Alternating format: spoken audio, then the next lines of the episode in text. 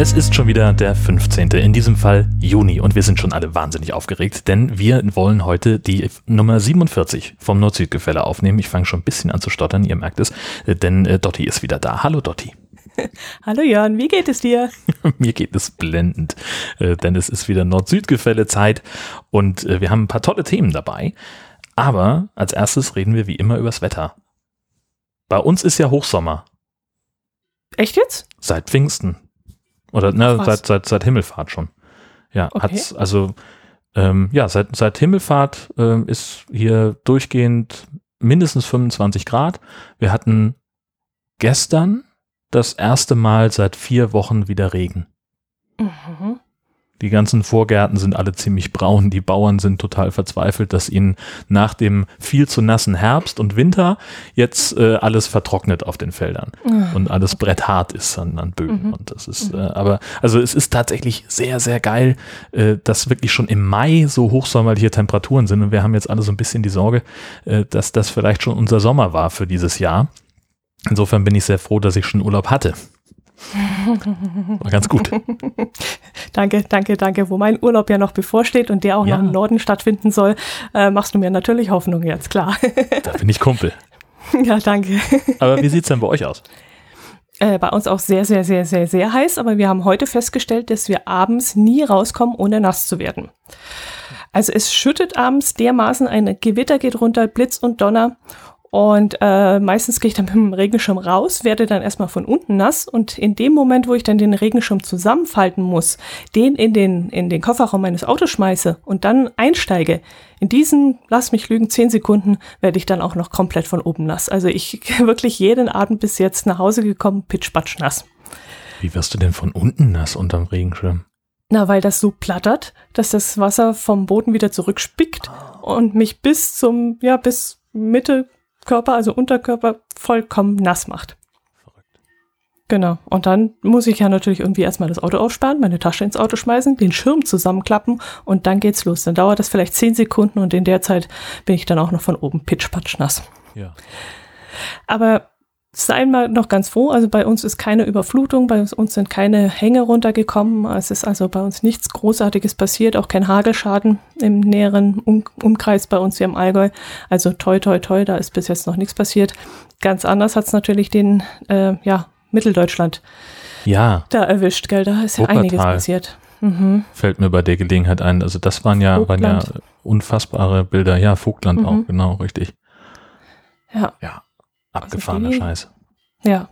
Ja. Ganz schlimm, was die da mitmachen mussten. Und das innerhalb von wenigen Minuten standen dann die Keller unter Wasser und Straßen sind weggebrochen und ja, furchtbar. Na, und in einigen Gegenden war es ja dann auch so, die haben gerade einigermaßen wieder alles aufgeräumt und da kam die nächste Flut, ne? Das mhm. ist, ja, ist ja dann genau. fast das Beste daran. Ja, ja. Ja, die Frage, ist das Klimawandel oder, oder ist das irgendwie zu viel Flächen versiegelt oder was ist das? Ich, ich weiß es nicht, aber ich wollte das Wort Klimawandel jetzt nicht überstrapazieren und dachte mir, das bringe ich jetzt nicht aus. Dann mache ich's. Ja, dann mach du. Genau.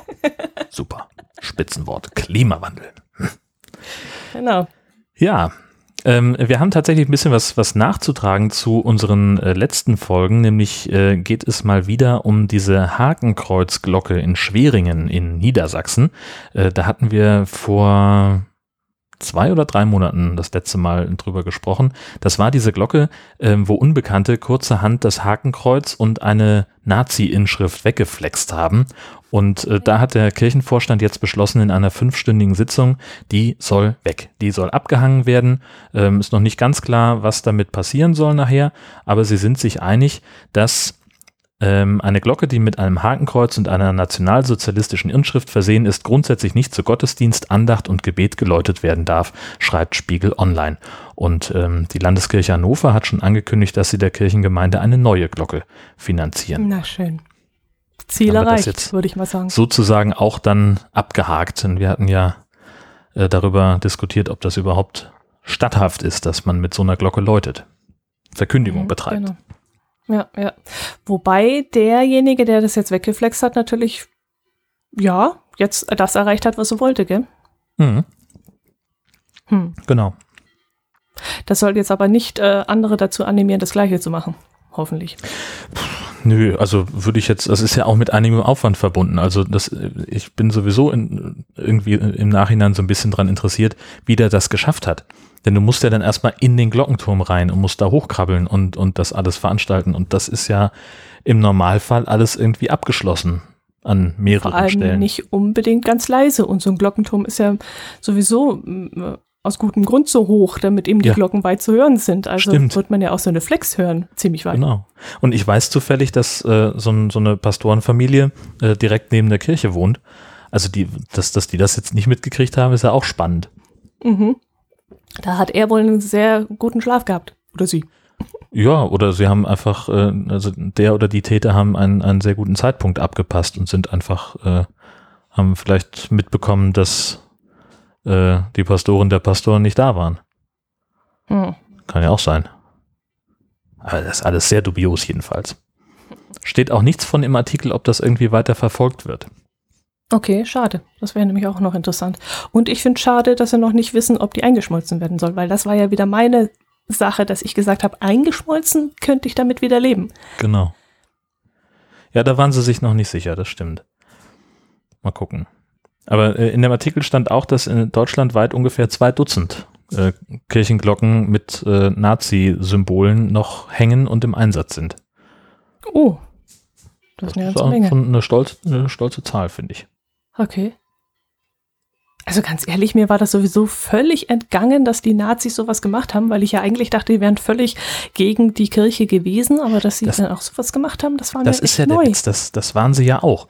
Also ich habe da jetzt neulich eine, eine ähm, spannende Folge gehört von Anno Punkt Punkt Punkt, wo es eben genau darum ging, ähm, dass die, dass die Nazis also ganz gezielt auch sich Feiertage ausgedacht haben, um die christlichen Feiertage abzulösen. Also das Julfest zum Beispiel. Das ist einfach ist ein ganz ein plumper Ersatz für Weihnachten, halt durchsetzt mit Nazi-Ideologie und mit Totengedenken und Wikinger und bla und da muss man hier und im Wald ein Feuer machen und weiß der Geier was alles. Also spannende Folge, wenn ich die nochmal zu fassen kriege, dann ähm, verlinke ich das nochmal. Ähm, als da so ganz insgesamt über über Ideologie und, und äh, die, die, die Verankerung der Ideologie in den Köpfen äh, geht. Das ist tatsächlich sehr, sehr spannend. Ähm, aber das, das verstehe ich dann auch nicht, warum sie einerseits versuchen, diese ähm, die, die Kirche so, so, so wegzuhalten und andererseits äh, dann eben sowas veranstalten. Hm. Kann ja nur darum gehen, irgendwie sich beliebt zu machen in der Bevölkerung. Mhm. Ja, und vor allem nicht einen sehr großen Gegner zu schüren. Ja. Ich meine, die Kirche, die war sehr groß, groß. Damals waren sie alle noch wesentlich gläubiger als heutzutage. Also der Mhm. Zuspruch zur Kirche war sehr groß. Und sich da gleich mal einen ganz großen Feind zu machen, ist natürlich auch schwierig. Dann haben sie vielleicht eher so einen Mittelweg versucht und ja, versucht, die. Kirche ruhig zu halten. Könnte sein. Ja, wir werden es sehen, was da noch alles Genau. passiert. Richtig. Und äh, vielleicht stolpern wir ja nochmal drüber, ähm, wenn wir da mehr Informationen finden. Ja, danke für Nicht die tolle Überleitung. stolpern, vielen Dank, kann man über einen äh, Zebrastreifen in 3D. Das hat uns der Breitenbacher vertwittert. In Schmalkalden wurde nämlich ein Zebrastreifen mit 3D-Effekt auf den Asphalt gemalt. Noch gar nicht gesehen, das Foto davon. Sowas gab es anscheinend schon öfters, zum Beispiel auch letztes Jahr 2017 in Nordrhein-Westfalen. Da wurde sowas auch schon mal getestet. Und jetzt eben, wie gesagt, in Schmalkalden ähm, in Thüringen. Und äh, das ist wirklich faszinierend. Das ist, äh, das sind so Street Art ähm, Maler, die äh, den so eingezeichnet hat, dass man aus etwa 50 Meter Entfernung den Eindruck hat, als würden da Blöcke, also weiße Blöcke auf der, auf der Straße liegen. Und äh, da war eben die Frage, mh, ist das dann deutlicher zu sehen? Äh, Ist man dann aufmerksamer als Autofahrer, wenn man auf diese Blöcke äh, drauf zufährt? Oder ist es eher gefährlich? Denn Fachleute meinen, das sei gefährlich. Man würde dadurch erschrecken und vielleicht in die Bremsen steigen und dadurch Auffahrunfälle verursachen, weil man das Gefühl hat, da vorne liegt etwas auf der Straße, äh, wo ich jetzt dagegen fahre. Und da war eben die Diskussion da. Naja, also wenn du jetzt nicht so wahnsinnig, ähm, nicht so wahnsinnig aufmerksam bist weil, und vielleicht am, am Radio spielst oder ähm, keine Ahnung, die ist die Schnapsflasche runtergefallen und du versuchst sie aus dem Fußraum zu angeln. Alles so eine Geschichten, die ja durchaus passieren können im Straßenverkehr. Und dann guckst du so hoch und äh, merkst du aus dem Augenwinkel, hoch, da ist was. Und dann kann ich mir schon vorstellen, dass man, dass man da ähm, abrupt bremst. Aber so, wenn du einigermaßen konzentriert Auto fährst, denkst du dir vielleicht, okay, was ist denn da vorne los? Ähm, und bremst dann schon ab. Also ich, das wäre, glaube ich, meine Reaktion darauf, dass ich, ähm, dass ich langsamer fahren würde und vorsichtig gucken würde. Aber irgendwann kommst du ja auch an so einen Punkt, wo dieser 3D-Effekt verfliegt, weil die Perspektive nicht mehr stimmt. Und dann bist du ja wahrscheinlich schon irgendwo bei Schritttempo und dann ist ja das Ziel erreicht. Hm, ich weiß es nicht. Also ich bin immer eine, die ist ziemlich langsam und träge ist mit solchen Dingen. Also bis ich irgendwas kapiert habe, da ist es schon rum ums Eck, sage ich immer. Und da könnte das nämlich, da würde ich wahrscheinlich in dem Moment wirklich so einen Schreck kriegen, dass ich erstmal äh, voll in die Bremse steige und das wäre dann wirklich schon zu spät, dass da mir einer dann hinten drauf fährt und dann müsste ich erstmal überlegen, was sehe ich da eigentlich gerade überhaupt? Aber du siehst es doch aus, aus einiger Entfernung schon kommen. Also das ist ja, es klingt ja so, als wäre das eine, eine ziemlich äh, lange gerade Straße, wo das drauf ist. Also so, es, es, kommt ja, es taucht ja nicht so wahnsinnig überraschend auf. Ja, aber sag ja, ich habe eine lange Leitung. Wenn ich jetzt aus 200 Meter Entfernung einen Zebrastreifen sehe und aus 50 Meter sehe ich plötzlich, oh verdammt, das sind ja Blöcke, weiße Blöcke, äh, dann, dann würde ich wahrscheinlich gar nicht so schnell kapieren, was ich dort sehe und dann vielleicht doch falsch reagieren. Wobei mir das vielleicht, vielleicht nur ein, zweimal passiert und dann wüsste ich, dass es so etwas gibt, würde dann vielleicht sogar anhalten und mir das genau, genauer anschauen und dann würde ich beim nächsten Mal natürlich äh, gewarnt sein. Aber mh, hm, vielleicht, ähm, ja, äh, wie ist das dann, wenn wir jetzt jeder überall solche, solche 3D-Effekte als Zebrastreifen hätten, würden wir dann vielleicht auch mm, nicht mehr dran drauf reagieren? Ja. Wäre das so ein Gewohnheitseffekt? Ja. Das denke ich. Das funktioniert am besten, wenn es, wenn es ungewöhnlich ist und, und nur an einigen wenigen Stellen zu sehen ist. Ansonsten also, eher nicht. Also wenn, wenn es überall jetzt ständig ist und so, wir kennen es nicht anders, dann verfliegt das, glaube ich, irgendwann. Und das funktioniert ja auch nur aus einem ganz bestimmten Winkel. Ne? Das ist ja auch noch das Ding. Ähm, weil, also wenn du jetzt sozusagen dich von der anderen Seite, wenn du das, das Bild anguckst, wenn du dich von der anderen Seite näherst, dann mhm. siehst du halt sehr, sehr mhm. deutlich, dass es ähm, auf die Straße aufgemalt ist und dann ist auch die, die Flucht eine ganz andere. Das kann man, manchmal äh, gibt es doch bei Fußballspielen neben dem Tor so komische Werbung, die auch aussieht, als würde sie senkrecht hochstehen. Du guckst Fußball? Na, nur durch Zufall beim drübersetzen also. ab und zu mal. ah, okay. Und das sind ja, das sind ja auch nur Planen, die ja. auf dem Boden liegen und weil die mhm. so ein, weil, weil die Perspektive zur Kamera halt zufällig genau stimmt, äh, funktioniert dieser, dieser 3D-Effekt. Und bei manchen anderen Kameraeinstellungen, da sieht man halt, dass es total verzerrt ist mhm. äh, und es ist schon gar nicht mehr lesbar, sondern es funktioniert nur aus dieser einen Perspektive und so ähnlich ist das mit den Dingern auch. Mhm. Oder bei äh, Street Art äh, Geschichten, manchmal hat man das ja in der Fußgängerzone. Ja. Mhm. Dass Leute irgendwie so Abgründe malen oder sowas. Und wenn du da zwei Meter weiter rechts stehst, dann funktioniert das Bild schon nicht mehr. Mhm, mh. Und genauso ist es mit den Zebrastreifen auch. Ja, aber gerade deswegen äh, entsteht ja auch vielleicht diese Schrecksekunde. Mhm. Also, ich weiß es nicht. Also, wenn ich dann wirklich gerade in dem Moment plötzlich 50 Meter vor diesem Zebrastreifen tut sich dann plötzlich das Ganze als, als, als Steine von mir auf. Also ich glaube, dann würde ich schon bremsen. Ja, gut. Wie gesagt, die Fachleute streiten auch drüber. Die behaupten, das sei gefährlich, da könnte was passieren. Und die, die dort vor Ort gefragt wurden, die Passanten, die haben gesagt, das sei eine super Idee und das würden sie sich wünschen, dass es sowas öfters geben würde. Das hätte sicherlich einen sehr guten Effekt. Ja, ich weiß es nicht. Ich würde sowas gerne mal live sehen. Ja, also. Vielleicht komme ich mal nach Schmalkalden, nach Schmalkalden und das ist dort noch. genau. Ich glaube, sie wollten es nur ein paar Wochen dort lassen und dann wieder wegmachen. Aber würde ich mir gerne mal angucken. Ja, ja du, du hast auch was Lustiges gefunden oder naja, wir haben es über Twitter haben wir es zugeschickt bekommen und zwar vom Robert. Genau. Der hat nämlich einen ganz tollen Tweet uns geschickt.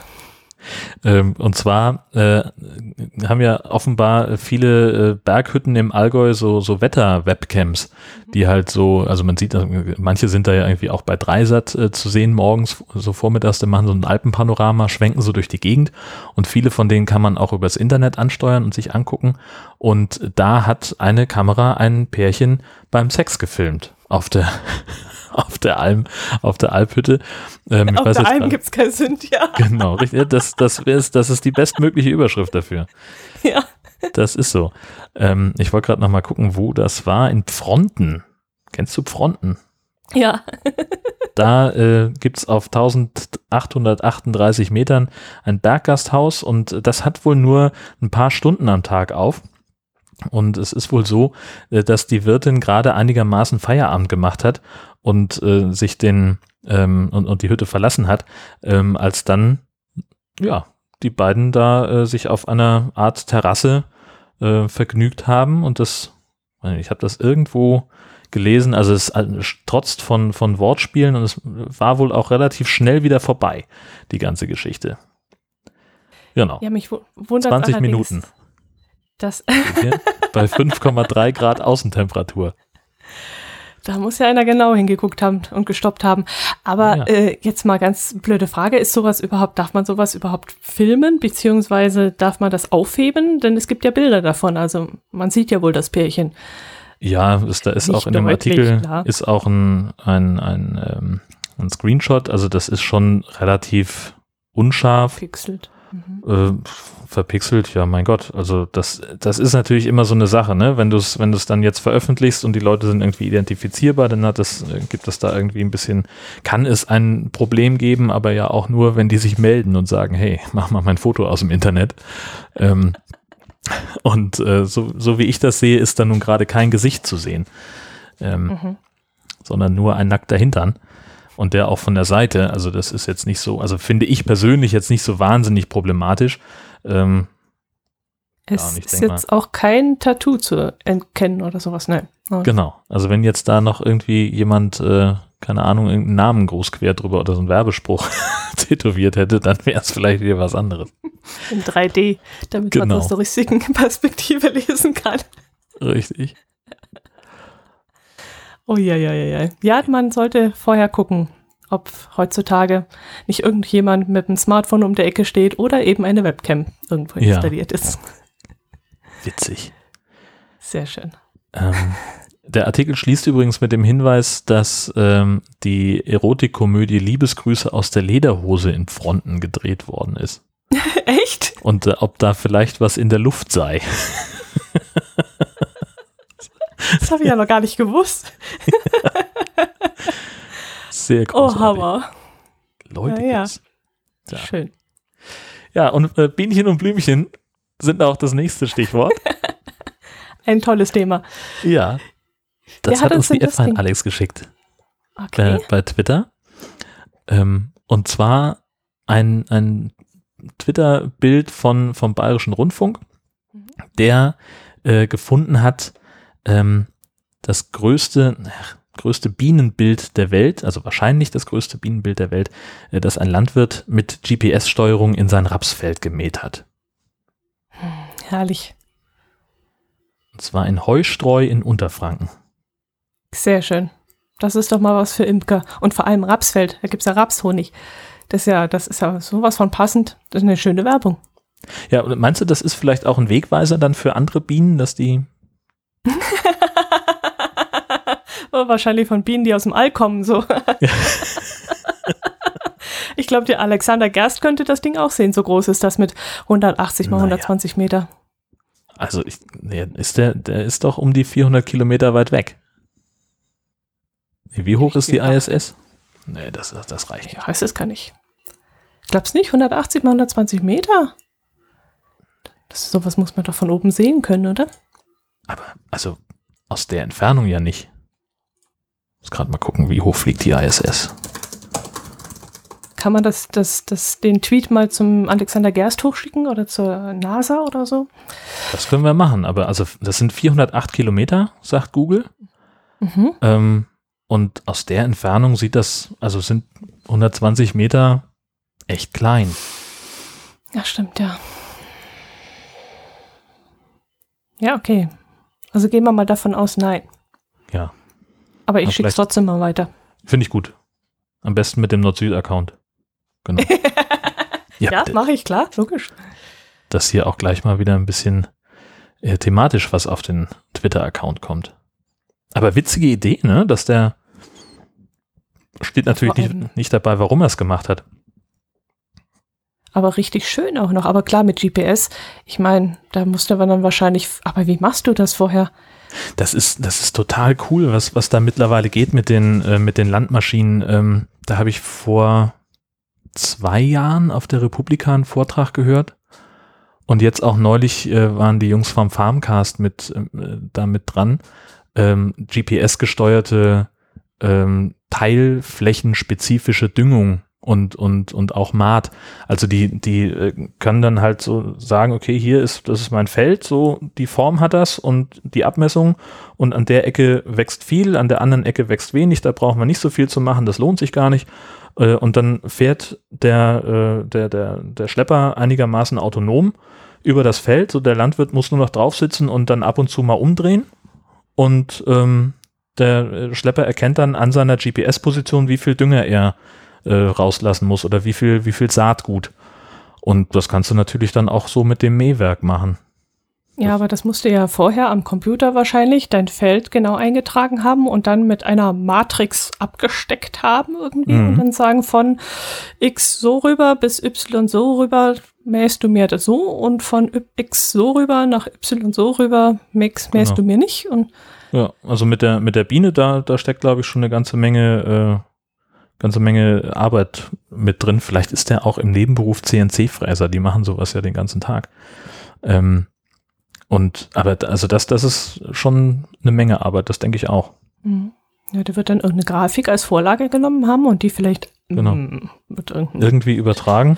digitalen Stift äh, abgezeichnet haben oder sonst Genau. irgendwas und dann lass ihn laufen. Ich meine, so, so ein Ja. Mach, mach du. Ähm, andererseits sieht das, wenn man so vom, vom Draufgucken, äh, sieht das für mich weniger gemäht aus, als, äh, als hätte er da gar nicht erst gesät. Ach was. Woran Also weiß ich nicht. Das? Nee, ich, das, ich rate nur, weil da, weil da so Ah, weil gar nichts der ist. Erde ist. Mhm, Genau. Mhm. Stimmt. Also es könnte auch sein, dass er da einfach ausgesetzt hat, den Raps zu säen. Da könntest du recht haben. Weil so sehr kann er ja nicht runtermähen, damit da Erde zu sehen ist. Genau. Vielleicht doch. Vielleicht hat er es auch dann umgebrochen oder keine Ahnung. Ne? Das kenne ich mich nicht mit aus. Mhm. Aber das ist, also ich finde das super spannend. Vor allem, wenn du überlegst, da hast du so einen so einen, äh, so einen Schlepper, der eine Arbeitsbreite von, von drei, vier Metern hat und der fährt mit GPS-Steuerung auf vier Zentimeter genau von Mhm. alleine. Mhm. Wie abgefahren ist das? Mhm. Ja, und vor allem auch diese Kurven, die da drin sind. Gerade an dem einen Flügel, das ist ja eine 180-Grad-Kurve, die er da einschlagen muss. Mhm. Das ist ja sowieso sehr eng und, und. Aber ich glaube auch, du hast recht, das ist nicht gemäht. Ich glaube, das ist wirklich äh, bei der Saat schon anders gemacht worden, wa- was natürlich nicht schle schlechter ist als so rum, aber ist schon faszinierend, ja. Ja, finde ich auch. Also wenn wir mal einen Rasenroboter haben, dann bringen wir dem auch solche Sachen bei. Ja, wobei ich bin ja von Rasenrobotern inzwischen weg. Echt? Warum das denn? ja, weil also die Stiftung Warentest hat die hat die hat eine Menge äh, Mähroboter getestet äh, kürzlich und die sind alle durchgefallen, weil die nämlich alle Igel nicht als Hindernis erkennen. Oh, okay. Und das ähm, ist, geht, geht sehr schlecht aus für die Igel. ja, aber die sind doch gar nicht so hoch. Naja, aber wenn der, also ich habe das, ich habe den Artikel leider nicht gelesen, sondern nur die Zusammenfassung. Ähm, also, aber es, es gibt auch diverse Bilder, unabhängig von der Stiftung Warentest, von Igeln, die Kollisionen mit Mährobotern hatten. Und die können ja, was weiß ich, wenn der nicht stoppt, weil er das Hindernis nicht erkennt, dann verkantet er sich vielleicht so an dem Igel und fährt so drauf oder so. Ich habe keine Ahnung, wie genau es funktioniert, aber das ist nicht so schön. Echt? Ja, Aber das kann ich mir gar nicht vorstellen. Der geht doch bei ungefähr drei Zentimeter, geht der über den Boden drüber. Und so ein, so ein Igel ist ja normalerweise größer und ja, sie können kollidieren, aber dass der dann irgendwie drüber fährt, das kann ich mir gar nicht vorstellen. Naja, wenn der nicht aufhört zu fahren und der Igel nicht, nicht wegrennt, sondern sich nur einigelt, Ja. dann Ach, rollen die irgendwie, furchtbar. ja, ja, eben. Deswegen, also mein, mein großer Traum war ja immer ein Rasenmäherroboter und hier in der Nachbarschaft, in der neuen, da haben es auch ganz viele äh, Nachbarn. Das ist auch wirklich toll, weil die, also halt, die, die Dinger sind insgesamt sehr, ja, sehr praktisch, ne? Du hast selber keine Arbeit mehr damit und dadurch, dass sie den ganzen Tag unterwegs sind, ähm, äh, wird der Rasen halt viel, viel besser. Ne? Weil der so ganz kleine Rasen, äh, ganz, ganz kleine Mengen nur abschneidet. Das heißt, es kann liegen bleiben, düngt sich selber. Alles, was so Unkraut ist, Löwenzahn zum Beispiel, Mhm, verschwindet dann genau. auch, weil der halt immer drüber fährt. Das ist schon, das hat eine Menge Vorteile. Aber es hat halt auch den Nachteil, dass da ähm, irgendwelche Tiere vielleicht das nicht überleben oder nur mit Verletzungen oder so. Und das, Mhm. dann möchte ich das nicht mehr. ja, das Dann mache ich mir die Arbeit lieber selbst. Das ist jetzt zwar das erste Mal, dass ich davon höre, aber gut, dass du es ansprichst, weil dann muss man da auf jeden Fall mal drauf achten. Das habe ich so noch nicht gehört. Nee, also das würde dann nicht gehen, auf keinen Fall. Ja, ich schreibe mir das mal auf, dass ich das irgendwie verlinke. Also wir haben hier zwar bei uns in der Gegend, ich habe noch nie einen Igel bei uns gesehen, äh, dafür sind die Gärten nicht sehr verwinkelt hier angelegt bei uns, aber trotzdem, man will es ja wirklich nicht drauf ankommen lassen. Das, das, da ist es um jedes einzelne Tier zu schade. Das ist auch der Witz, dass also gefühlt ähm, der, der Igelbestand irgendwie auch zurückgeht. Also ich weiß, dass meine Eltern früher im Garten, da wohnte ein Igel in der Hecke. Der war immer da, der hat sich da den ganzen Tag rumgetrieben. Den habe ich da schon ewig nicht mehr gesehen und auch sonst. Also wir waren jetzt, als wir auf Föhr waren, haben wir einen Igel gesehen, der lief über die Straße, aber das war dann auch der erste seit Jahren. Also entweder verstecken die sich verflucht gut äh, oder ich bin einfach in der Gegend, wo es nicht so viele Igel gibt. Mhm. Gut, die finden natürlich auch wenig Unterschlupf hier. Das sind alles sehr, ne, wenn, wenn du dann deinen Garten irgendwie so picobello in Ordnung hast und hast da ähm, alles kurz geschnitten und, und äh, es liegt nichts rum, wo der sich verstecken kann. Dann ist kommt das er natürlich- auch nicht. Nee. Genau, Ihr habt dann auch keine. Biber, kann das sein? Ja, wir haben ja gar keine Flüsse, so geht's ja schon los. Also, Also natürlich haben wir Flüsse, aber nicht, nicht in der Form. Weil ich nämlich dem letzten irritiert war, äh, die beiden vom Camping Caravan Podcast, die haben darüber gesprochen, dass sie noch nie einen Biber gesehen haben und äh, erstaunt waren, mal so einen Baum zu sehen, der vom Biber umgelegt wurde. Und das haben wir hier unten sehr, sehr, sehr, sehr häufig. Also das sehen wir eigentlich Ja. oft. Ja, also ich glaube, ich bin mir nicht sicher, aber ich glaube, dass der Biber auch eine bestimmte Fließgeschwindigkeit braucht, um sich wohlzufühlen. Und das Mhm. hast du hier nicht so sehr. Und, und wir haben natürlich auch weniger Wald als andere Bundesländer. Das ist auch noch so, ein- so ein Fall. Ja, stimmt, da kann er ja auch nichts für. Ja, genau. Hat er ja auch Also, keine ja. richtigen Lebensumstände da. Mhm. Genau. Hm. Wie Ja, kamen wir jetzt von Bienen auf Biber? Ich habe keine Ahnung, äh, von Rasenmäher. Ach, richtig, dieses, genau. Sehr gut. Ja, dann schwenken wir doch gleich mal über auf den Forkensee. Ist ja auch mit Natur und allem drum. Wollen wir nicht dran. erst das andere Thema machen, was mit Fliegen zu tun hat? Das wäre? Das mit dem Flughafen Äh, unterhalb der Biene. Guck mal, du bist, du bist einen Punkt zu, zu niedrig und wenn du mal hier guckst, wo ich bin. Oder haben wir unterschiedliche Ach. Versionen? Äh, nee, das stimmt. Aber das habe ich völlig übergangen. Ja, erzähl Ja. mal. Da. Äh, Das ist schon ein bisschen länger her, ähm, nämlich äh, zu den bayerischen Pfingstferien hat sich äh, die Polizei in Bayern überlegt, äh, äh, wir gucken einfach mal, wie es an den Flughäfen so aussieht und waren in Nürnberg und in Memmingen an den Flughäfen und haben da insgesamt mehr als 20 Schulschwänzerfamilien ähm, hochgenommen, also Eltern, die ihre Kinder frühzeitig aus der Schule genommen haben und keine Befreiung vorweisen konnten ähm, und haben die also haben da also die, die Personalien aufgenommen und haben ein Ordnungswidrigkeitsverfahren eingeleitet, äh, weil die äh, sich der Schulpflicht entzogen haben. Ich muss gestehen, ich finde das ziemlich albern und überzogen. Ja, finde ich auch. Äh, aber stell dir mal vor, das reißt ein und das macht jetzt jeder. Dann ist die Schule vielleicht eine Woche vor äh, Ferienbeginn total leer. Jetzt mal überspitzt gesagt. Ja, ich weiß, das ist jetzt nicht sehr überzeugend, aber äh, ja, ich Also das Ding ist ja, finde ich, ähm, wenn die, die Kinder den letzten äh, Schultag vor den vor, vor, ne, vor kleinen Ferien verpassen, wo sowieso nichts mehr passiert und nach der dritten Stunde aus ist und es gibt keine Zeugnisse und nix, Ich weiß nicht, ob die da wirklich hin müssen oder ob man dann nicht einfach sagt, wir können auch gut ein paar Stunden früher losfahren in Urlaub. Ja, ja, also ich kenne das auch so von den Sommerferien damals. Da hast du ja zwei, drei Wochen vorher, hast du ja schon gar nichts mehr gemacht. Schulaufgaben wurden nicht mehr geschrieben, die Noten standen genau. eigentlich schon fest. Äh, und da hat man wirklich, ja, einfach nur noch rumgesessen. Äh, aber ich verstehe nicht, warum man dann nicht einfach äh, die Erlaubnis des Lehrers oder der Schule einholt, weil das dürfte ja dann eigentlich kein Problem mehr sein. Äh, wobei ich sagen muss, bei Pfingstferien, vor den Pfingstferien werden ja eigentlich noch Arbeiten geschrieben und da wird ja eigentlich noch gelernt. Und äh, das finde ich dann schon ein bisschen komisch, warum es dann davor ja. sowas gibt.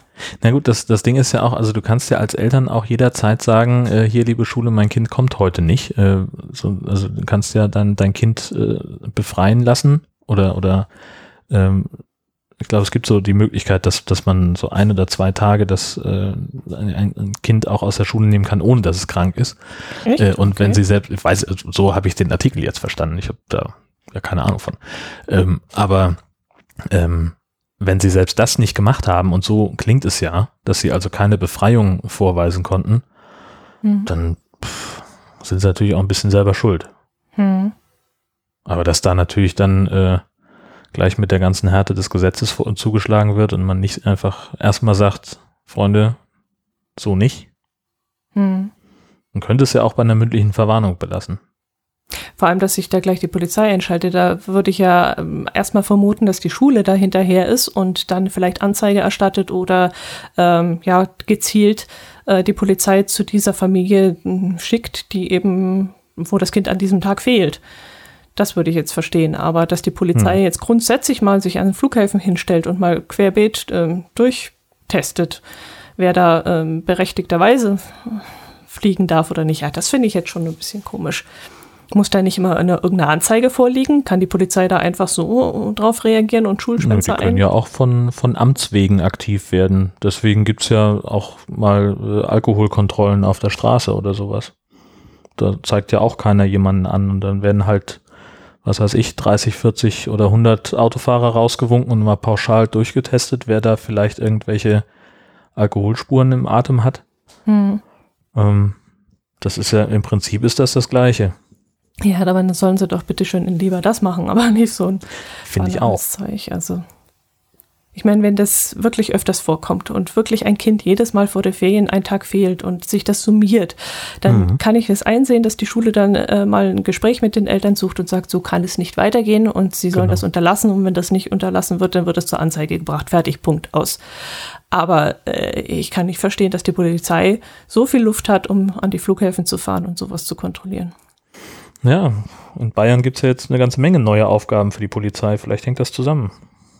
Hm. Hm. Hm. ja, es ist ja nun mal so. Naja, gut. Äh, jedenfalls vielen Dank an Björn vom Hobbyquerschnitt-Podcast, der uns auf, diese, auf diesen Fall aufmerksam gemacht hat. Äh, und dann äh, wäre ich jetzt dann tatsächlich beim, beim Forgensee. Darf ich jetzt baden gehen? Oder besser Bitte. gesagt, nicht baden gehen. Nicht baden gehen, genau es gibt ja kein Wasser im Forgensee. Ja. Und wie ich das mitgekriegt habe, soll es auch noch länger kein Wasser im Forgensee geben. Und es stehen sogar Befürchtungen, dass es vielleicht so lange dauern wird, die Reparatur des Staudamms dort am Forgensee, dass vielleicht gar nicht, gar nicht mehr äh, Wasser reinlaufen wird diesen Sommer. Und das wäre dann wirklich sehr, sehr fatal. Äh, ich habe einen Zeitungsartikel demnächst erst wieder gelesen. Da wurde zum Beispiel der Campingplatzbetreiber am Forkensee befragt was er davon hält. Und er hat gesagt, ja, also er hat seine ähm, Reservierungen angeschrieben, also die Leute, die bei ihm reserviert haben, für diese Zeit hat er angeschrieben, hat sie aufgeklärt, was bei ihnen gerade los ist. Und dadurch seien ihm wohl 160 Stornierungen ja, entgegengekommen. Und das ist natürlich Au. eine ganze Menge. Sie haben dann auch noch äh, vor Ort ein Hotel gefragt. Die haben gesagt, es sei jetzt nicht so wild gewesen. Es hätte einige äh, Stornierungen gegeben, aber das hätte sich noch im Rahmen gehalten. Schlimm sei es halt vor allem für Familien mit Kindern, weil die freuen sich natürlich im Sommer in der Ferien ins Wasser zu gehen und da rumzupaddeln und das sei jetzt eben nicht möglich. Und äh, dann war noch einer, der hat ähm, so Boote verliehen und Kajaks und sowas. Und der hat äh, auch gesagt, ja, es äh, ganzen Sommer wäre furchtbar. Das wäre dann wirklich äh, für ihn ja nicht das Aus, aber ein Jahr halt keine Einnahmen. Ja. Ähm, aber er glaubt fast nicht dran, sondern er denkt schon, er hat immer noch die Hoffnung, dass es, ähm, ja, dass der See wieder aufgestaut wird, sobald die Reparaturen am Staudamm abgeschlossen sind. Was ist denn da eigentlich los? Also warum, warum können die da nicht, nicht äh, aufstauen? Naja, weil dann der Druck auf den Staudamm äh, zu groß ist und er brechen kann. Also sie müssen die Reparatur komplett durchführen und dann können sie erst wieder äh, Wasser aufstauen lassen. Achso, also es ist so viel kaputt an dem See, dass sie, dass sie einfach noch nicht fertig werden, also an dem Damm. An dem Staudamm, ja, ja genau. Ja. Richtig. Ja. Ja, und wenn der natürlich den ganzen Sommer brach liegt und ja, ich kann es mir schon vorstellen, so du möchtest dahin, möchtest auf dem See vielleicht paddeln, möchtest schwimmen, hast Kinder, die sich dran freuen. Wobei äh, in dem Bericht auch stand, dass man auch jetzt sehr viel entdecken kann auf dieser Mondlandschaft. Also ja. es seien auch viele drüber spazieren gegangen und hätten alte Münzen und sowas entdeckt, äh, die ja sonst normalerweise im ganzen Jahr auch nicht zu finden sind, weil der See ja dann unter Wasser ist und äh, ja, sei auch sehr interessant und sie würden halt ihren Schreiben immer wieder versuchen, die Leute trotzdem herzulocken. Eine Familie, die da gerade eine Woche Urlaub macht, die hat dann auch noch gesagt, naja, sie kommen ja nicht nur wegen des Sees nach ähm, ins Allgäu, sondern auch wegen dem guten Essen und der tollen Landschaft und den Bergen und sie würden dann halt wandern gehen. Äh, ja, aber wie gesagt, 160 Stornierungen auf der anderen Seite, das ist eine ganze Menge. Ja, das ist schon enorm. Und vor allen Dingen gerade bei so bei solchen Saisonbetrieben wie auch diesem Kajakverleih, ne? Also der, der verdient ja einen Großteil seines Geldes im Sommer. Ja, Und wenn da natürlich nur, dann ja. seine Arbeitsgrundlage fehlt, nämlich das Wasser im See, dann ist das ja schon richtig scheiße. Ja, ja. Krass. Naja.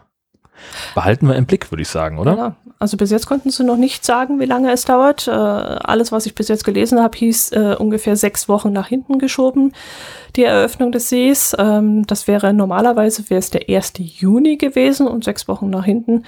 Äh, das wäre dann ja Mitte Juli, dann wissen wir mhm. vielleicht mehr, was da passiert. Tja. Ja, schauen wir mal. Wie das wird. Ja, und dann habe ich auch noch eine nette Geschichte mitgekriegt letzte Woche. Da ist ein Litauer mit seinem 40-Tonner, seinem LKW, wollte einfach mal umdrehen und hat sich gedacht, ach, fahre ich einfach mal ums Karree, einmal um die Siedlung rum und dann mhm. bin ich wieder richtig äh, in der richtigen Spur und kann dann wieder äh, ja, in die richtige Richtung weiterfahren. Das Dumme war bloß, dass er in eine Wohnsiedlung gefahren ist und es da mhm. plötzlich verdammt eng wurde. Und er mhm. dann mit seinem 40-Tonner stecken geblieben ist, und zwar an drei Grundstücken. Au. An, an einer Seite an einer Garage, an der zweiten Seite hat er einen Zaun mitgenommen und am dritten Seite weiß ich gar nicht mehr, ich glaube am Haus entlang geschrammt und da ging nichts mehr. Nicht vor, ja. nicht zurück. Eieiei. Also sie reden von einem Schaden von 20.000 Euro. Oh. das ist mal eine Nummer. Ja. Und vor allem, es musste ein Kran kommen und Ach, den Anhänger da wieder in die richtige Richtung buxieren. Das, das wird wahrscheinlich die, den, den Löwenanteil der Kosten ausgemacht haben. So ein Kran ist richtig teuer. Ja, genau. Ja. Ach, wird ja minutenweise, glaube ich, sogar abgerechnet. Also das kann richtig teuer werden, doch. Ja. Also ich äh, kenne ähnliche Geschichten. Ähm, also wir hatten das vor, vor ein paar Jahren, äh, hat sich mal jemand in der Autobahnausfahrt festgefahren. Das war eine, eine, Firma, die einen Flügel für eine Windkraftanlage transportieren sollte. Mhm. Und das Ding war so unglaublich lang, dass er da nicht äh, am Ende der Ausfahrt um die Ecke rumkam. Und da mussten sie halt erstmal einen Bagger kommen lassen, der da irgendwie einen Graben verfüllt hat und da mussten irgendwelche Metallplatten zum Verstärken drauf und da musste noch ein Baum gefällt werden und weiß der Geier was alles. Das hat drei Tage gedauert. Ähm, und äh, viel alltäglicher, in dem Dorf, in dem meine Eltern wohnen, ähm, wenn man da eine beliebige Adresse mit Navi ansteuert, dann fährt man immer aus irgendeinem Grund fahren alle Navis durch die Poststraße. Und das ist die engste Straße im ganzen Dorf mit 92 Grad Kurven. Und wenn du im Pkw unterwegs bist, ist ja kein Problem. Aber sobald du jetzt irgendwie einen längeren Lkw dabei hast, mhm. dann ist es schon echt schwierig, in diese Straße einzubiegen. Und dann kommst du halt vielleicht noch um die erste Ecke herum, aber dann kommst du nicht mehr weiter. Mhm. Und dann ist nämlich genau dieser Punkt, dann kannst du auch irgendwie noch versuchen, also ist die LKWs, also wir hatten noch nicht den Fall, dass da jemand mit dem Kran kommen musste, aber äh, das ist halt auch richtig scheiße. Mhm. In Österreich gibt es dafür Schilder, gell? Kennst du das?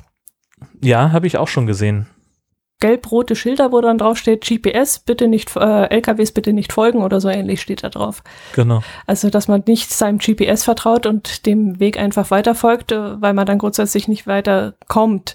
Äh, wir haben sowas mal erlebt in einem kleinen Dorf, da war da eine kleine Brücke und die durfte eben nicht befahren werden. Und da hat man schon rechtzeitig vorher davor gewarnt und gesagt, nicht dem GPS folgen. Das mhm. finde ich eigentlich ganz praktisch. Bloß so viel ich weiß, also damals war es jedenfalls so, dass es in Österreich dieses äh, Verkehrsschild noch gar nicht zugelassen war sondern mhm. dass das die Gemeinden eigenhändig angefertigt haben und sich das dann auch ein bisschen ausgebreitet hat in ganz Deutschland. Da, dann hat der eine das wieder gesehen und die nächste Gemeinde und die haben dann auch wieder gesagt, Mensch, das ist eine super Idee, so eine Stelle haben wir auch. Und jetzt äh, breitet sich dieses Verkehrsschild anscheinend in Österreich weiter aus, obwohl es noch gar nicht offiziell ähm, äh, abgenommen wurde vom mhm. Staat. Muss ja auch irgendwie genehmigt werden und da eine DIN, DIN-Norm ja, äh, angelegt werden und solche Sachen. Mhm. Also, ich glaube, das ist heutzutage schon wichtig. Ja, auf jeden Fall. Also ja auch bei, ähm, also wenn es um dynamische Verkehrsführung geht, also bei, bei Festivals hast du das ja auch relativ regelmäßig, ne, dass dann in den Anreiseinformationen steht, ähm, gebt bitte als äh, Zieladresse mhm. die und die Straße ein und wenn ihr dann von der Autobahn oder wenn ihr auf der Autobahn die ersten Hinweisschilder fürs Festival seht, das, dann bitte das Navi ausmachen und den Schildern folgen. Ähm, weil eben das Verkehrskonzept nur so funktioniert, dass man ähm, nach Auslastung der Straße eben die Schilder in die eine oder die andere Richtung schaltet. Mm, mhm. das sind dann so elektronische, so LED-Tafeln und dann steht halt drauf äh, zu Rock am Ring oder zum Wacken Open Air oder zu was auch immer jetzt hier rausfahren oder halt, wenn die, wenn da dann Stau ist, dann schaltet das Ding automatisch um und sagt bitte eine Ausfahrt weiterfahren. Und ähm, da hilft natürlich dann ein Navi auch nicht so richtig weiter. Mhm. Ja, haben wir doch auch öfters, wenn wir mit dem Wohnwagen unterwegs sind, da sagen uns die Campingplätze oder steht auf, dem, äh, auf der Homepage des Campingplatzes, äh, bitte ins Navi die und die Straße eingeben. Das ja. habe ich auch schon öfters gehabt. Genau. Hm. Ja, ja, dann haben die auch schon Erfahrung mit sowas, ne? Vermutlich, ja, dass da ein Wohnmobil vielleicht von der Seite gar nicht anfahren kann oder ja, Wohnwagen mit. Ne, kann ja sein, dass da irgendwie sonst eine, eine zu enge Straße ist oder, oder eine, eine, eine niedrige Brücke oder irgend sowas. Mhm. Kannst du ja haben. Mhm. Hm. Ja, und ich habe noch was mitgebracht. Ganz, ganz, ganz, ganz aktuell ist erst vor wenigen Tagen bei uns hier äh, passiert, und zwar in Mindelheim im Unterallgäu. Da ist eine Frau äh, auf dem Marienplatz entlang spaziert und hat einen Blick auf die mh, hm, Rückenlehne einer Parkbank geworfen und hat da plötzlich gesehen, dass da was drin gesteckt ist und hat daraufhin die Polizei gerufen und die hat festgestellt, dass dort wohl jemand mit einer Armbrust einen äh, Pfeil verschossen hat, nämlich genau auf diese Parkbank. Und äh, dieses kleine Stück dieser, also diese Spitze, hat da noch drin gesteckt. Mhm. Und äh, dann haben sie natürlich geguckt, äh, in welche Richtung, die Pfeilrichtung kon konnten sie dann herausfinden, wo dieses Geschoss abgeschossen werden musste, laut mhm. der Flugbahn. Und äh, sind dann in eine Wohnung eines 33-jährigen Verdächtigen äh, reingegangen und haben dort auch eine, eine Schusswaffe, also eine, na, wie heißt es, Armbrust, entdeckt. Ach, Quatsch, echt? Ja, und sie gehen jetzt davon aus, also die Indizien, die sprechen alle dafür, dass er die, dieses, äh, diesen Pfeil abgeschossen hat, beziehungsweise zwei Pfeile müssen es sogar gewesen sein. Und äh, ja, gut, jetzt wird natürlich gegen ihn ermittelt. Ob er schon gestanden hat, das weiß ich nicht, ja. aber es wird auf jeden Fall gegen ihn ermittelt. Und die Polizei hat dann auch gesagt, also im Wald ist es schon ein, eine Ordnungswidrigkeit. Da mhm. kann man auch schon angezeigt werden, wenn man mit so einem Ding rumläuft. Äh, weil normalerweise darfst du das wirklich nur in irgendeinem Schützenverein oder sowas, also ja, ja. in einer abgeschlossenen, ähm, in einem abgeschlossenen Gebiet. Aber wenn natürlich äh, in so einem Gebiet, wo Menschen rumlaufen und wo Menschen gefährdet werden können, äh, so ein Pfeil abgeschossen wird, dann ist das natürlich weit mehr als eine Ordnungswidrigkeit. Da hat ja einiges, einiges passieren können. Ja, na klar. Aber wie, wie krass, dass die denn, dass die das dann auch rausgefunden haben und dass die da an, also die, die Flugbahn nachvollziehen konnten bis in seine Wohnung rein. Das sind ja wirklich CSI-Methoden. Ja. Wild. Ja, wenn du so denkst, wenn da so ein, keine Ahnung, so zwei, drei Zentimeter langes Stück von oben vielleicht in die Rückbank irgendwie eingedrungen ist und du Ja. diesen Verlauf dann einfach weitergehst und dann sagst, Ja. aha, erster Stock, dieses Haus, da muss es gewesen sein, aus diesem Fenster, könnte ich mir schon durchaus vorstellen, dass das möglich ist, ja. das finde ich total krass. Ja, aber vor allem, was muss in dem seinem Kopf vor sich gehen? Ja, gut, also da, ja, äh, das sind ja, da, da sind wir ja in ganz anderen Sphären. Ja, ja, das, ähm, das da haben wir es mal wieder. Ja, Also ist mir völlig unverständlich, ähm, was solche Leute antreibt. Aber ich verstehe ja zum Beispiel auch Sportschützen nicht. Das ist, kann ich nicht nachvollziehen, was da die Faszination ist. okay. So. Hm. Nö, Und das ist ja, also ich schon. Warum kannst du das nicht nachvollziehen? Ja, es, es erschließt sich mir einfach nicht. Also ich finde, ähm, man so, ich, ich war, habe ja äh, schon ein, zwei Mal erzählt, ich war ja auch bei der Bundeswehr und habe da ja auch, äh, wurde dann auch geschossen. Das war damals irgendwie mal mal ganz cool, aber äh, je, je mehr ich darüber nachdenke, ähm, desto erschreckender finde ich das eigentlich auch. Und ähm, gerade bei bei Sportschützen kommt auch dazu. Ich habe mal neben der Schule ähm, für die Zeitung gearbeitet und war mal auf einem Vogelschießen ähm, im, im Nachbarort. Und das fand ich einfach wahnsinnig erschreckend, weil da ähm, Leute mit scharfen Waffen hantiert haben, die schon längst nicht mehr Auto fahren durften, Mhm. aufgrund ihres Alkoholgehalts.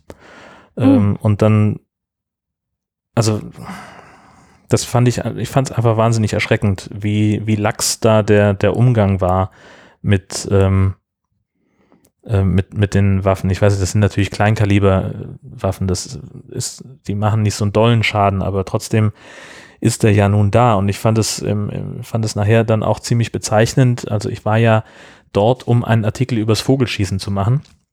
Und äh, der Vorsitzende, der mein Ansprechpartner war, äh, der war schon nicht mehr so ganz äh, in der Lage, ein, ein Interview zu geben und sein Stellvertreter äh, hat dann sehr geschickt übernommen ähm, und hat also äh, mir und noch einem anderen Kollegen von einer, von einer anderen Tageszeitung ein bisschen was erzählt über die Veranstaltung und hat uns dann aber auch vom eigentlichen Vogelschießen weggeführt hin zum, zum Schießstand, wo Leute mit historischen Waffen geschossen haben und hat dann sozusagen uns da so ein bisschen hingelenkt, dass das die eigentliche Geschichte ist.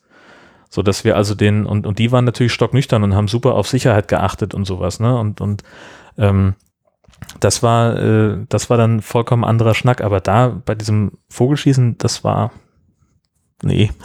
Mhm, verstehe, ja. Wenn man solche Erfahrungen gemacht hat, dann ist man Ja. da natürlich, ja, okay. Also das muss ich nicht haben. Also ich habe als, als Jugendliche bin ich dadurch, dass meine Eltern im Schützenverein waren, bin, bin ich auch da dazu gekommen. Ist halt ein sehr geselliger Sport und da lief auch Mhm. alles wunderbar ab und, und wir wurden auch immer beaufsichtigt und alles. Also ich kann schon verstehen, dass die Faszination äh, da ist für diese Sportart.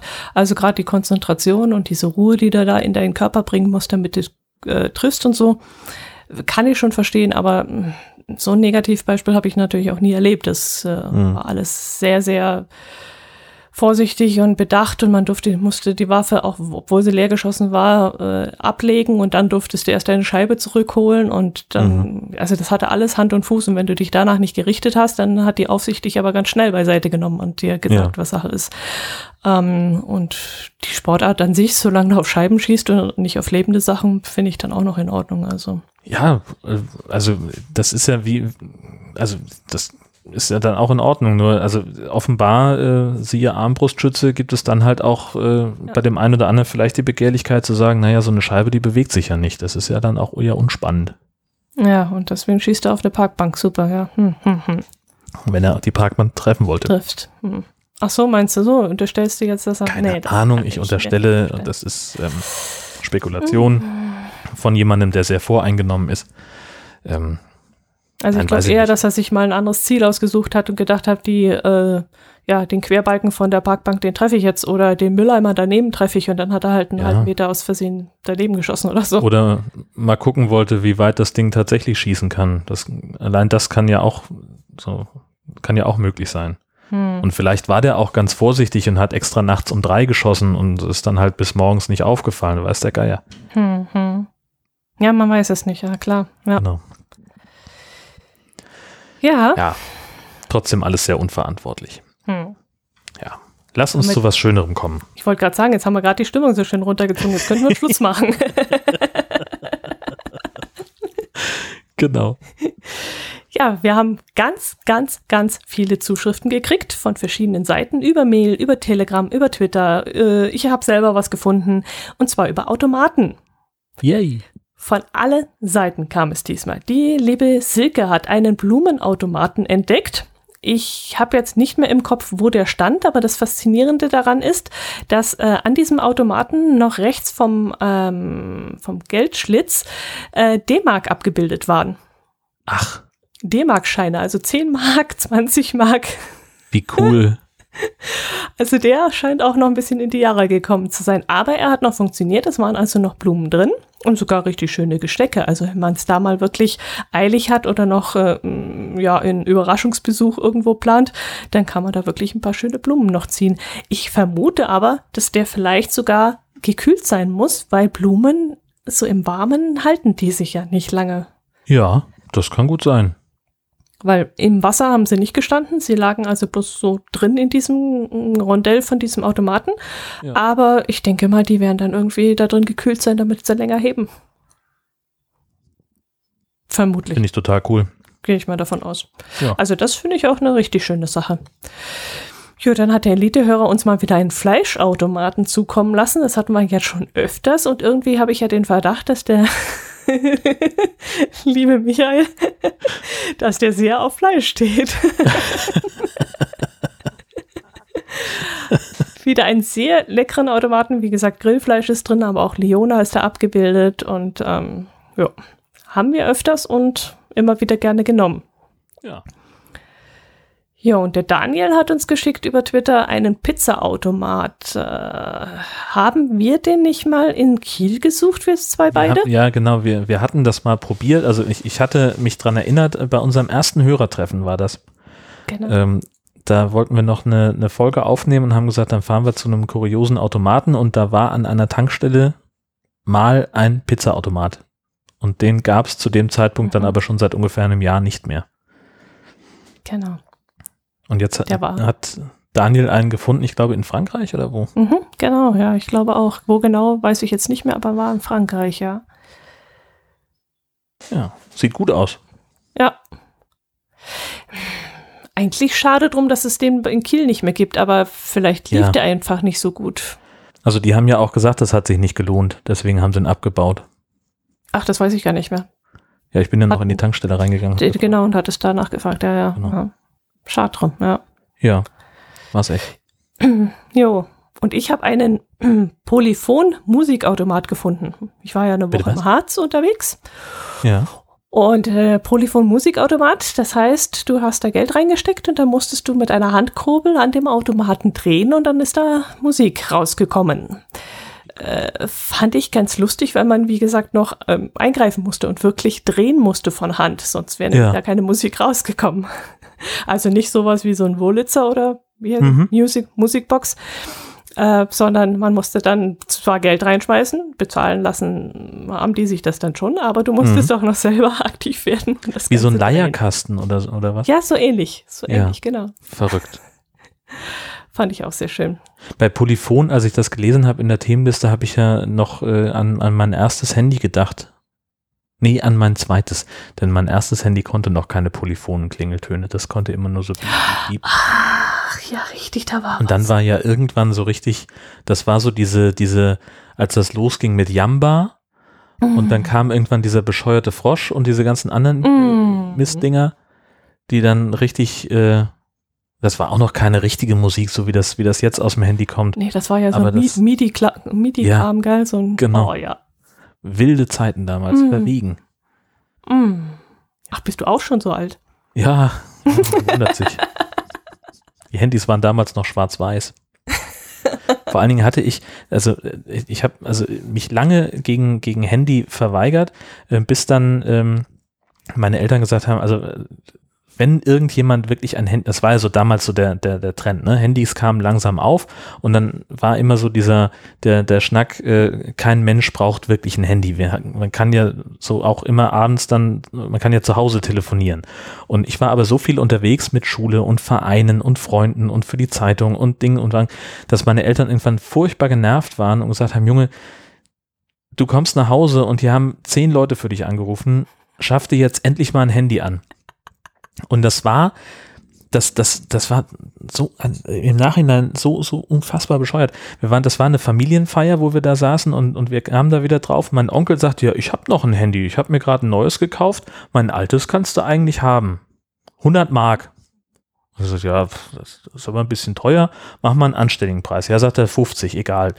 Und dann sind wir also zu ihm gefahren, ich habe ihm die 50 Euro gegeben, er mir das, dieses Handy gegeben, so ein, so ein richtiger Knochen, so ein, so ein von Motorola, das weiß ich noch, mit, mit ausziehbarer Antenne und dann war das so ein, so ein, so ein, so ein äh, pixeliges Display, wo irgendwie äh, drei Zeilen drauf waren so, und das, das konnte wirklich nur SMS und telefonieren und sonst weiter nichts. Und ich war aber froh, dass ich das Ding hatte und fand, und das war ja auch günstig und so und bin damit also in den Laden gegangen, habe gesagt, hier ist mein Handy, dafür brauche ich jetzt eine SIM-Karte, die da reinpasst, ich kenne mich so gar nicht aus. Und der Typ guckte mich an und sagte so, ganz im Ernst, also ich habe hier eins, ich könnte Ihnen hier eins anbieten, das ist nur ein Drittel so groß, kann mehr und kostet nur einen Euro. Weil ich natürlich eigenen auch, Onkel ich hatte mich Tisch gezogen. Ja null informiert. ähm, und dann hat er gesagt, so, nein, ich habe jetzt dieses Handy gekauft für 50 Mark. sollte nur eine Mark kosten, kein Euro, sondern eine Mark. Und ich habe jetzt 50 Mark dafür bezahlt, jetzt will ich das auch benutzen. Und habe dann also ein, äh, ein, ein, ein äh, Prepaid-Vertrag oder einen Vertrag bekommen. Und da, jetzt komme ich nämlich, jetzt schließt sich der Kreis, der, der Bogen, den ich ganz lange geschlagen habe. Fester Betrags, Vertragsbestandteil war nämlich ein Yamba-Abo das ich auch nicht kündigen konnte nach Auskunft dieses ah. Handy-Heinis. Und ich glaube, dass ich es durchaus hätte kündigen können. Aber ist ja egal. Ähm, ich hatte also, ich habe dieses, dieses Handy ungefähr zwei Jahre lang benutzt, bis es ganz kaputt war und ich dann ein neues brauchte. Und das war dann auch in der Lage, diesen ganzen Jamba-Quatsch zu machen. Dann habe ich dann irgendwann diese Hotline angerufen und gesagt, hier, Freunde, ich habe jetzt seit zwei Jahren äh, jeden Monat, äh, ich glaube, 95 Pfennig oder so, äh, für, ähm, für Jamba bezahlt. Was ist das denn eigentlich? Was kann ich denn damit machen? Und er sagte, ja, nee, kein Problem, geben Sie mal Ihre Handynummer, ich gucke mal rein, wie Ihr Guthaben gerade ist. Oh mein Gott! da hatte ich halt irgendwie, keine Ahnung, Anspruch auf äh, 500 äh, schwarz-weiß Handy-Logos äh, und, und 700 äh, polyphone Klingeltöne, da waren sie. Ähm, und das war aber dann äh, schon gar nicht mehr im, im Yamba-Sortiment. Und die hat sich dann auch strikt geweigert, mir mein Guthaben irgendwie umzubuchen auf das, was, äh, was dann aktuell war. Äh, mit, da gab es ja dann schon Farbdisplay und Gedöns. Das war, ach Gott, schöne Zeit damals. Wobei ich jetzt gerade überlege, wer dich mehr übers Ohr gehauen hat. Dein Onkel, der dir noch 50 Mark dafür abgeknöpft hat? Oder der Typ bei dem Telefonladen, der ja, ich glaub, die haben? Die haben alle sehr gut an mir verdient. Das muss man fairerweise sagen, ja. Ach, ja, ja, ja. Also so weit gehen meine Erinnerungen gar nicht mehr zurück, dass ich hatte ich ein normales, da gab es auch dieses Einheitshandy, das jeder hatte, wo jetzt auch mal vor, dieses, vor das, ein paar das Jahren. Nokia Dingsbums ja, war, ne? Dieses glaub, ganz stabile, ich, was, was so unverwüstlich war, ja, ja. Das habe ich ja, übersprungen. Ich glaub, echt, ja? Naja, ich okay. hatte ja meinen mein Motorola-Knochen.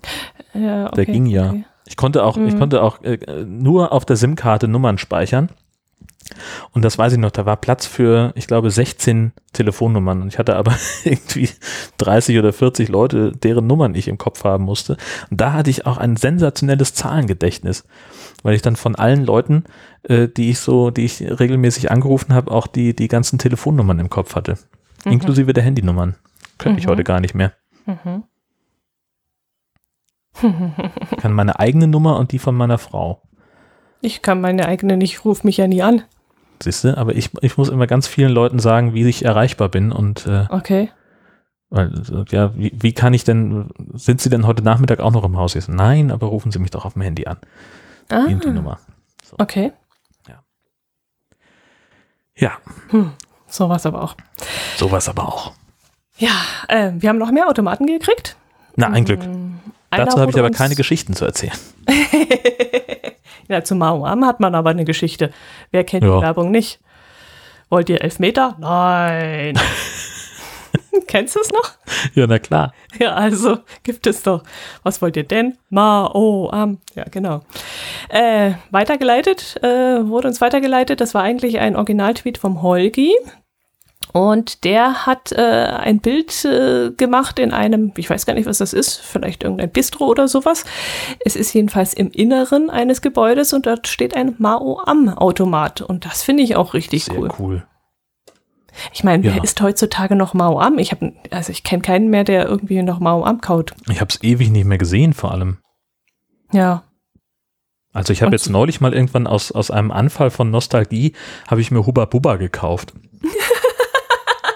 Weil ich das als Kind so gemocht habe. Und das war, das war ziemlich eklig. Du hast Hubba Bubba gegessen? Echt? Ich dachte, das haben nur Mädchen gemacht. Was? Ja, weil wir damit bessere Blasen machen konnten. Weil Ja, das- der so ideal dafür war. Ja, das ist ja der Grund, warum man, das ist der einzige Grund, warum man Hubba Bubba gekaut hat. Aber was, warum war das denn ein Mädchenkaugummi? Na, weil Jungs konnten das auch mit Wrigley's Bear mit. Und, und, und Mädchen konnten das nur mit Hubba Bubba. Ach, dann bin ich auch ein Mädchen nur gewesen. Weil mit Wrigley's konnte ich das nicht. Da war der Kaugummi viel zu hart und zu klein. Aber Ja. äh, mit, Hubba Bubba, da konnte ich das dann auch. Ja, ich habe das mit, mit Wrigley's auch mal, mal versucht, weil wir, ja, also das, das war bei uns nie ein Thema, dass das irgendwie so Jungs- und Jungs-Mädchen-Ding ist, aber ähm, wir haben halt immer versucht, Kaugummiblasen zu blasen und, und äh, das führte bei Wrigley's immer dazu, dass, äh, die, dass das Kaugummi in hohem Bogen durchs Wohnzimmer geflogen ist. Also doch Mädchen. Ja, muss ja. Ja, das war aber auch schwierig. Also der war ja auch Ja. zäh. Das war, also geschmacklich war er natürlich besser, aber, Viel aber besser. zum Blasen machen war der immer ein bisschen schwieriger. Das stimmt schon. Ja, genau. Oh je, heute kramen wir aber in der Nostalgiekiste. Ist doch schön. Der Martin Rützler hat uns auch noch einen zukommen lassen, einen Automaten. Äh, hat ein Foto gemacht von Clemens Kartoffelkiste. Und das ist jetzt nicht so ein Automat, wie wir ihn kennen, wo so Fächer drin sind und wo man dann ähm, aus dem Fach, aus dem Regal heraus äh, einen Kartoffelsack rausholt, sondern das ist ein richtig robustes, großes Ding. Ich habe mir das angeschaut und habe echt überlegt, wo kommen da die Kartoffeln raus? Und vor allem kommen die da irgendwie raus äh, in Sackformat oder kommen die da ähm, ja einzeln raus und du musst es selber auffangen? Ja, das ein- ist, glaube ich, die Variante, äh, du musst einen Eimer unterstellen und dann das Beste hoffen. Das muss ein breiter Eimer sein, denn wenn ich da unten die, den Schacht sehe, der da rauskommt, dann ist das ein knapper Meter. Echt? Ich habe jetzt das Bild gerade gar nicht da. Auf den Link draufdrücken, dann kommt es bei dir nicht. Ach so, da ist ein Link.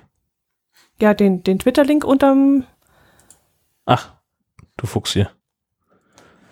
Ich habe in mein Handy geguckt, weil ich dachte, da wäre vielleicht Nee, noch ich irgendwie hab schon drin. reingeguckt. Ah, guck mal. Oh ja, ja doch, das ist, das ist so der, der Klassiker. Ähm, da gibt's hier auch einige von. Ja, und wie kommen die raus? Kommen die da einzeln raus oder? Ja, die poltern da so, Und dann da stellst ist du ja so, unten so eine Schütte unten, Ja, und dann? ne, da wo diese, diese untere Türklinke ist, da oben drüber und da kommen die so raus. Und dann tust du deinen Wäschekorb da drunter stellen und wartest, dass die Dinger da reinkullern oder wie? Ja.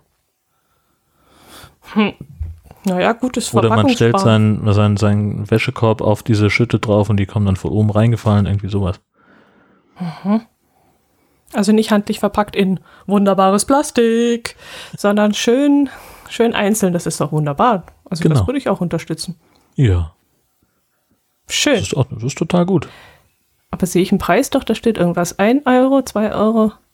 Ja, das sind die, die Nummern, die du einwählen, äh, einwerfen kannst. Aber die Preisliste ist nicht erkennbar, ne? Nee, nee. Auf dem Ding.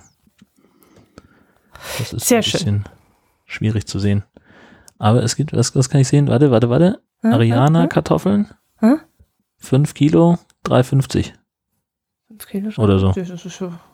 Das ist so. Ja, Schon ein ganz okayer guter Preis Preis, ja. für frisch vom Bauern. Ja.